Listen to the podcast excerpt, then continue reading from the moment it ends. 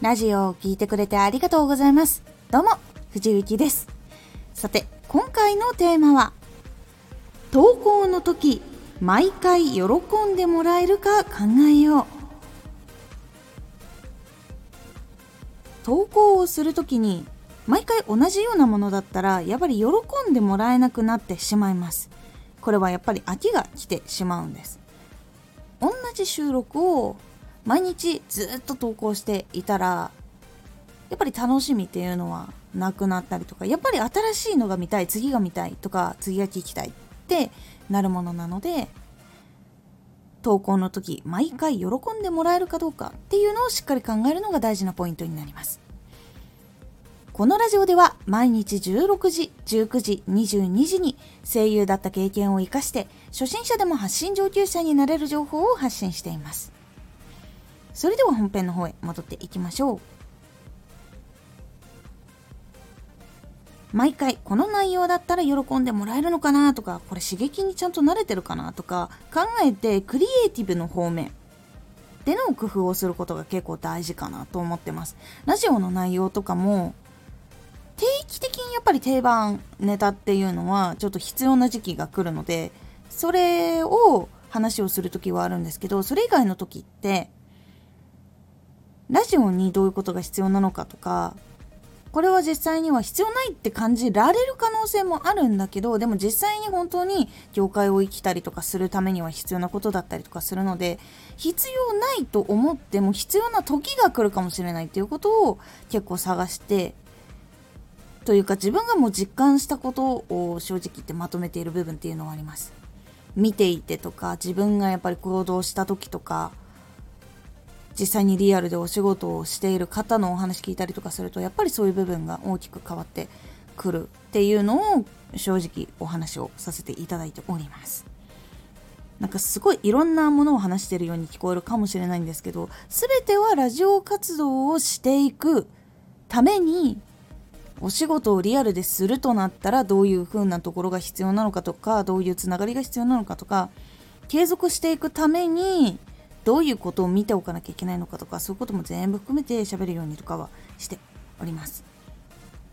っていう風にやっぱり毎回同じなんだけど次はどういうことをやっぱ伝えた方がいいのかなっていうその段階を見たりとか今のリアルの状況を見たりとかそういう風にして結構考えるようにはしております。でこの毎回喜んでもらえるかどうか考える時に届ける方っていうのを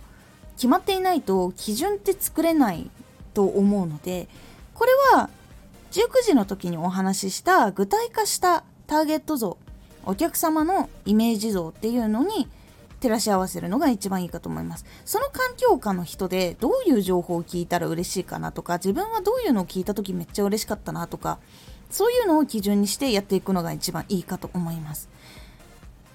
結構自分が活動していくためには勉強を続けてチャレンジ続けてあこれが必要だったこれはダメだったっていうことがいろいろ分かっていくのでその段階で得たことどれが必要だったかどれを求めていたかっていうことが分かっていくようになっていくのでその時の自分を参考にしながらとか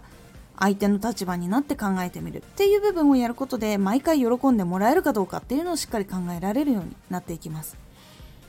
やっぱりお時間をいただいたりとかね金をいただいたりっていう部分はやっぱりプロフェッショナルの部分必要になってきますので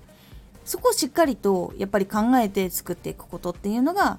後々大事になっていく方もいるしもうすでに今やんなきゃいけない方もいると思うのでその時はやっぱりそれを買っていただく聞いてくださる方がどういう内容は嬉しいのかとかそれをやっぱり考えて作っていくことが大事になっていきますので是非ここの投稿の時毎回喜んでもらえるか刺激になっているかなどなどそういうところをしっかり考えて内容を見直したりするようにしてみてください。今回のおすすめラジオ。お客様のイメージの具体化。お客様を具体化することがチャンネルの方向性をがっつり決めるために必要なことになるのでお客様のイメージを具体化特に必要な8つのことをお話ししましたので是非気になる方聞いてみてくださいこのラジオでは毎日16時、19時、22時に声優だった経験を活かして初心者でも発信上級者になれる情報を発信していますのでフォローしてお待ちください。毎週2回火曜日と土曜日に藤雪から本気で発信するあなたに送るマッチョなプレミアムラジオを公開しています。有益な内容をしっかり発信するあなただからこそ収益化してほしい。ラジオ活動を中心に新しい広がりにつながっていってほしい。毎週2回火曜日と土曜日。ぜひお聴きください。ツイッターもやってます。ツイッターでは活動している中で気がついたことや役に立ったことをお伝えしています。ぜひこちらもチェックしてみてね。コメントやレター、いつもありがとうございます。では、また